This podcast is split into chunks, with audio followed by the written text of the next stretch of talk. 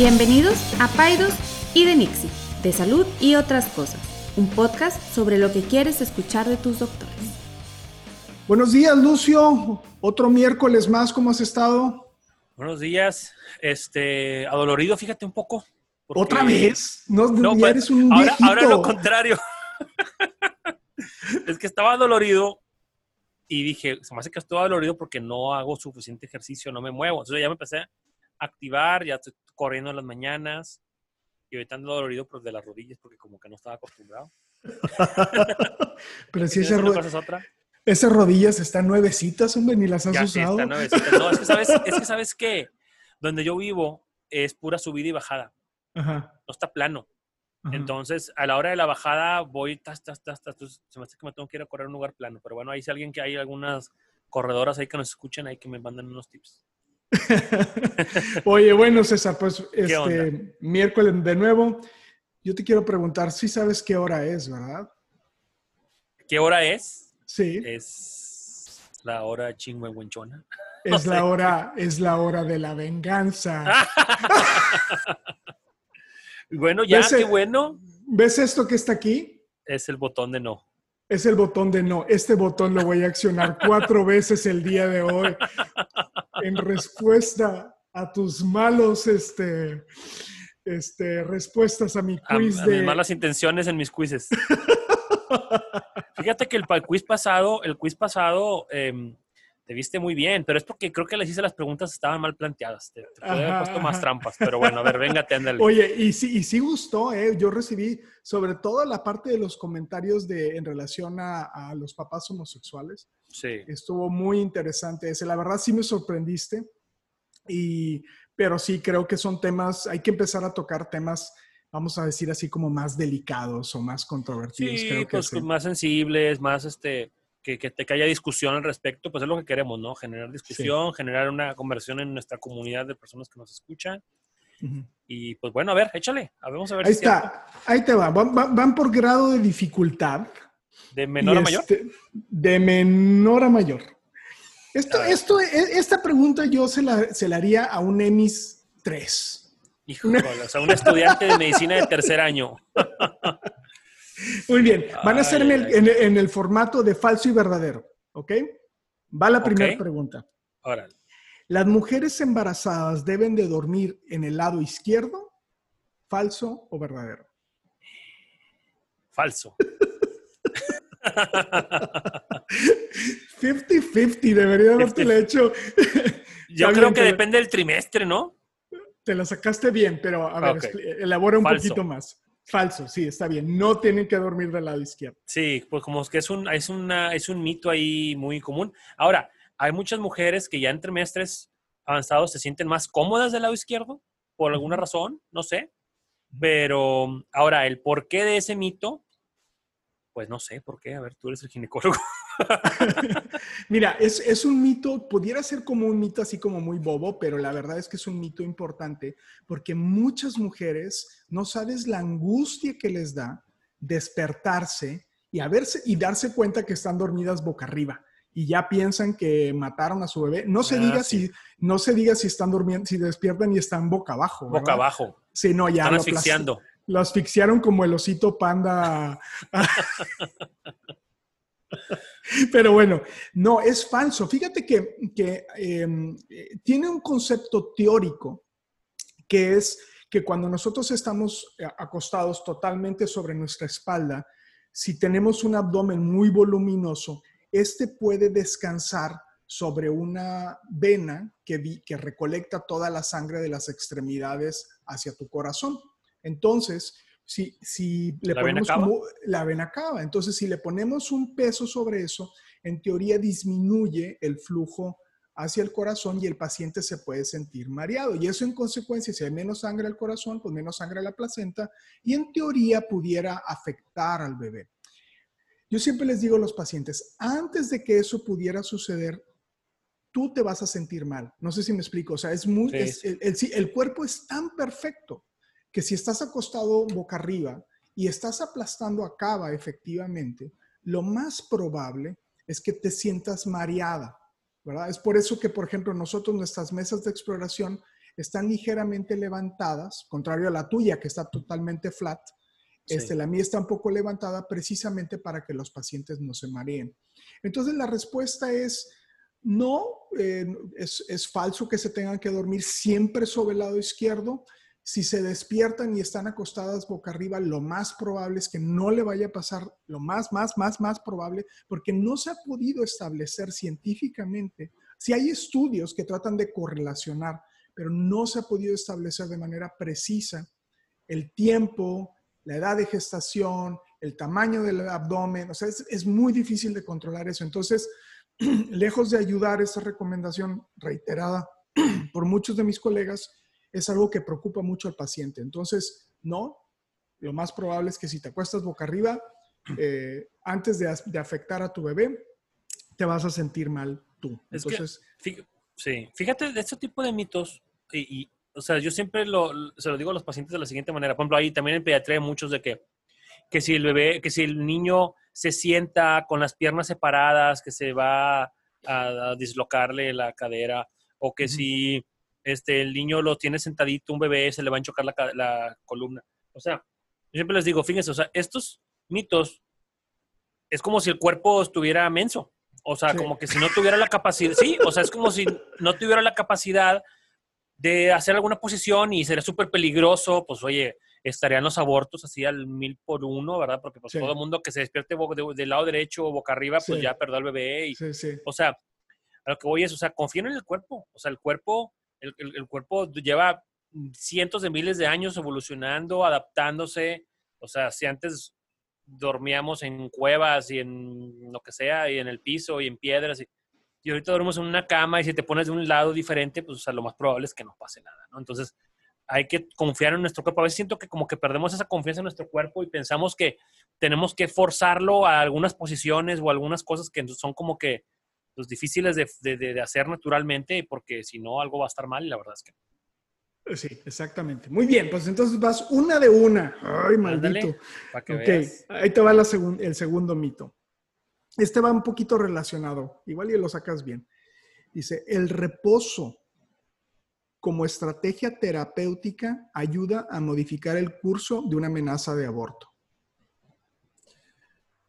¿De ¿Reposo relativo o reposo absoluto? Cualquier tipo de reposo. Porque ya ves que ponen, ponen este reposo relativo. Sí. pues, bueno, relativamente reposo. Este, eh, falso, falso, falso. Falso, muy bien. Y es una estrategia bien usada, muy, muy usada por los, por, pues, en nuestro contexto, ¿no? Sí, fíjate, esto para mí es se ha vuelto como una cruzada, ¿no? ¿Por qué? Porque yo se estima que alrededor de 25% de las mujeres en su embarazo, su ginecólogo les receta reposo. ¿Puedes creer esto? ¿65? no, 25. Ah, 25. Un cuarto, una, una, de cada cuatro. Una de cada cuatro de las pacientes, sus ginecólogos les recetan reposo. ¿Para qué le recetan reposo? Para, para, yo digo que le recetan reposo para las cosas que no saben qué hacer. Si me explico, por ejemplo, amenaza de aborto, hipertensión, preeclampsia, parto pretérmino, gestación múltiple, restricción en el crecimiento, todas esas son cosas para las cuales se le receta reposo.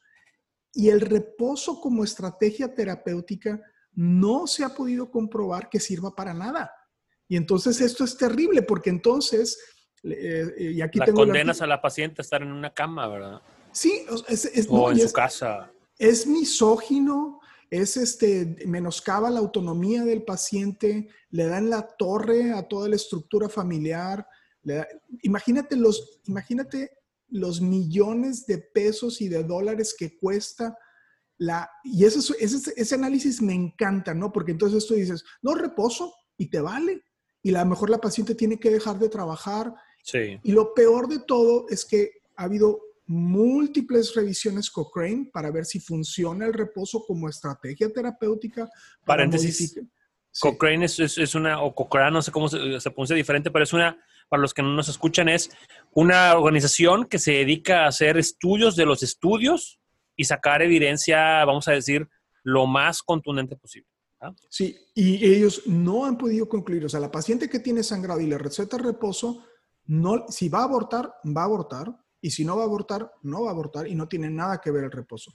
Y te voy a decir por qué se vuelve una cruzada conmigo y, y es importantísimo. Porque, ¿qué es lo que, qué crees tú que piensa la mamá que su ginecólogo le receta reposo y pierde a su bebé? Que fue culpa suya. Exacto.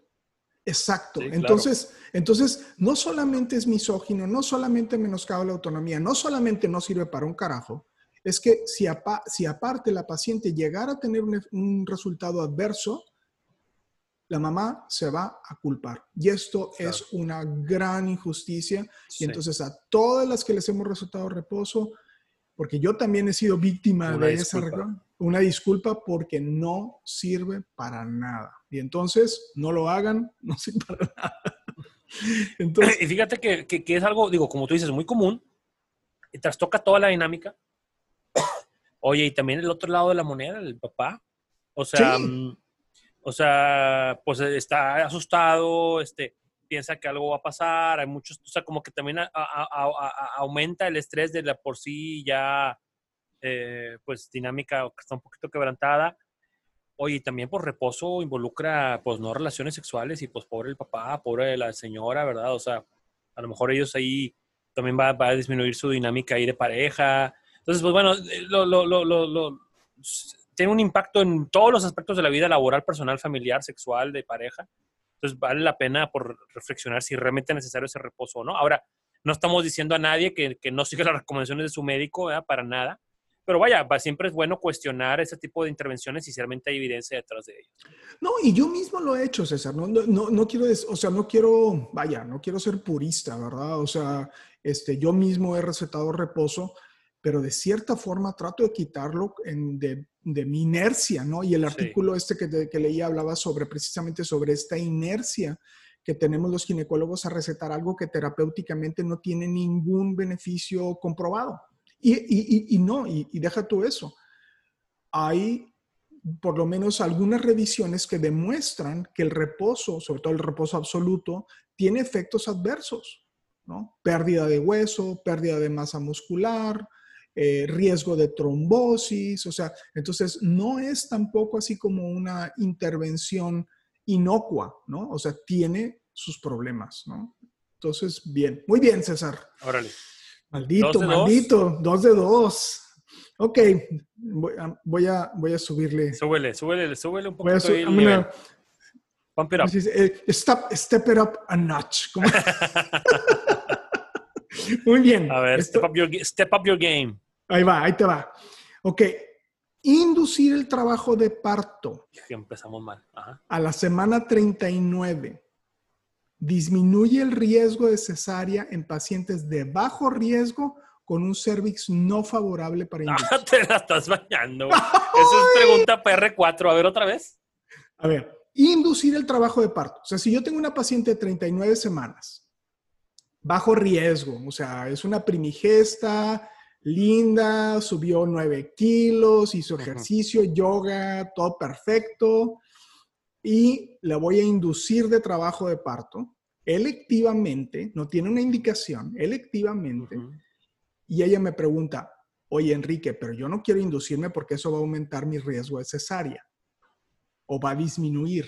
¿Tú qué dirías? ¿Aumenta? ¿Disminuye? Aumenta. Déjame sacar mi botón, ahora sí. For the ¡No! last time, no, no, no! O sea, inducir en la semana 39 disminuye el riesgo de cesárea. Así es, mona mía, así es. ¡Wow! ahí te va, ahí te va. Entonces- Eh, esta pregunta, como bien lo dices, es para, no solamente para R4, es para un externo que ha leído últimamente, en los, en los últimos dos años, vamos a ponerlo así. Fíjate, esto es muy interesante y eso es un tema controvertido. Tú sabes que eh, por muchos años, una de las filosofías, o sea, algo que define lo que nosotros estamos haciendo, te incluyo a ti, ¿no? Sí, Es tratar el embarazo como un evento no patológico o fisiológico, ¿Ok? Entonces yo siempre, a algunos pacientes que les he explicado este concepto, les digo, es como contratar, es como ponerte lentes cuando tú estás viendo perfectamente.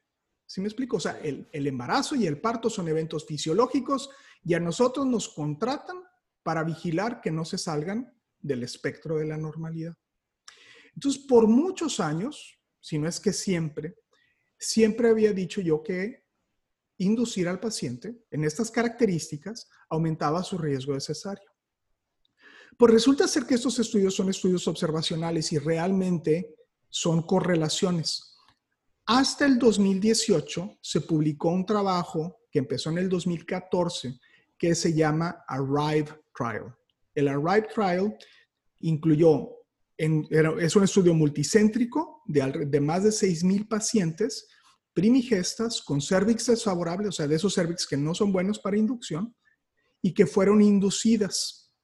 Este artículo, este, los resultados de este Arrive Trial se publicaron en el New England. Y entonces, los resultados del estudio, el resultado era tratar de ver si aumentaba la morbimortalidad en pacientes que se inducía. Y el resultado fue que no aumentaba. O sea, en las pacientes que fueron inducidas y las que no fueron inducidas, sus resultados de problemas fueron iguales. Pero donde se vuelve mucho más interesante es que la incidencia de cesáreas disminuyó en el grupo de inducción. Y esto es un, esto es algo como, esto es algo totalmente disruptivo. Es un artículo que es, que se citará por años y años a seguir. Los anales de la historia ginecológica. Exacto, exacto. ¿Por qué? Porque demostró que esta intervención, aunque artificial y en contra de la filosofía, disminuía el riesgo de cesárea. No solamente disminuía el riesgo de cesárea, disminuía, el riesgo de preeclampsia y, eh, el soporte neonatal de, de, cuestiones así como respiratorias también fue estadísticamente menor en el grupo de inducción. O sea, les fue mucho mejor a las pacientes de inducción. Bien, de esto yo me di cuenta en el 2018 cuando salió la publicación. Obviamente, yo no estaba induciendo pacientes, aún que la intervención se ha demostrado que es benéfica para el paciente. ¿Sí me explico? ¿Y por qué? Porque estaba en contra de la filosofía que yo estaba tratando de promulgar en mi práctica. Pero bueno, ahora viene COVID y esto es donde se vuelve muy interesante. Porque entonces ha habido mucho miedo sobre la inducción y he escuchado a algunos de mis colegas que seguramente no han leído este artículo decir que inducir va a aumentar la morbimortalidad y va a aumentar el riesgo de cesárea. Esto es científicamente falso. Esto no quiere decir que tengamos que inducir a todas las pacientes y el, y el artículo es muy interesante y habla también de que las inducciones hay inducciones inducciones, porque si haces una inducción de tres horas, pues eso, pues obviamente la va a superar. Las inducciones son largas. Sí. Pero lo que se me hace muy interesante es que un precepto que nosotros teníamos de que aumentaba la mortalidad, de que aumentaba el riesgo de cesárea, se ha comprobado que es falso en un estudio de buen valor, multicéntrico, y es, entonces, a mí, como a veces me, me, molesta un poco porque a veces como que los gringos le llaman a esto cherry picking, ¿no? Que la gente escoge la evidencia que ellos quieren que se les acomoda. ¿Sí me explico? Y eso no está bien. O sea, el paciente, tú puedes decidir no inducir. ¿Sí me explico? Pero no puedes decir que, que, no puede, que no vas a inducir porque aumenta el riesgo de cesárea. Eso es falso. O sea, entonces ¿Y por qué lo saco a colación? Porque ahora que estamos induciendo pacientes con COVID, a mí se me hace, nosotros estamos en una situación privilegiada porque nosotros podemos saber si nuestros pacientes son COVID positivos antes de que inicien su trabajo de parto. En otros centros y en otras partes del mundo esta información no la tienen, entonces realmente pues es indistinto si, si inicia espontáneo o no.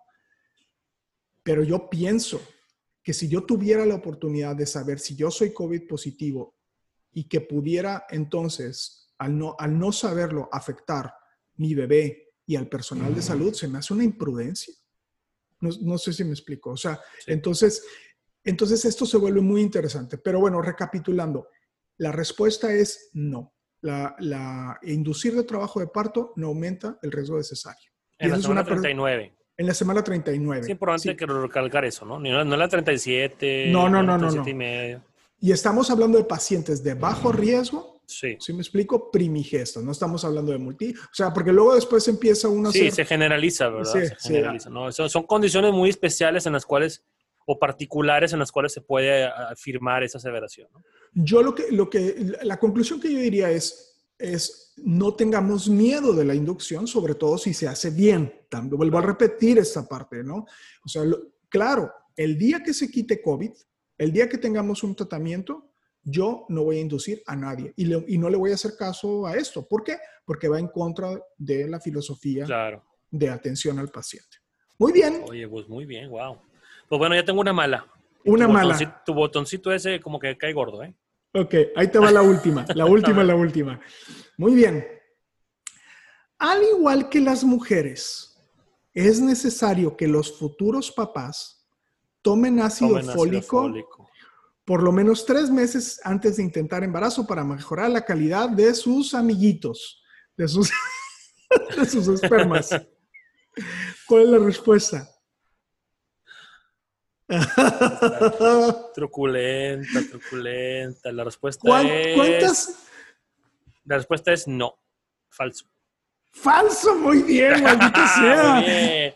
Y eso, lo, y eso lo sé porque soy pediatra. O sea, el objetivo del ácido fólico es em, de prevenir los defectos del tubo neural. Ajá. Los defectos del tubo neural se dan por bajos niveles de ácido fólico en la, en la mamá. Punto. Exacto. ¿verdad? Entonces, los amiguitos de cada quien, pues bueno, qué padre que tengan mucho ácido fólico, pero no, no, no, no, no es el objetivo de tomar ácido fólico.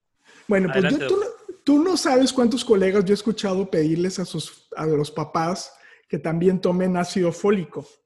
Y esto no solamente es inapropiado.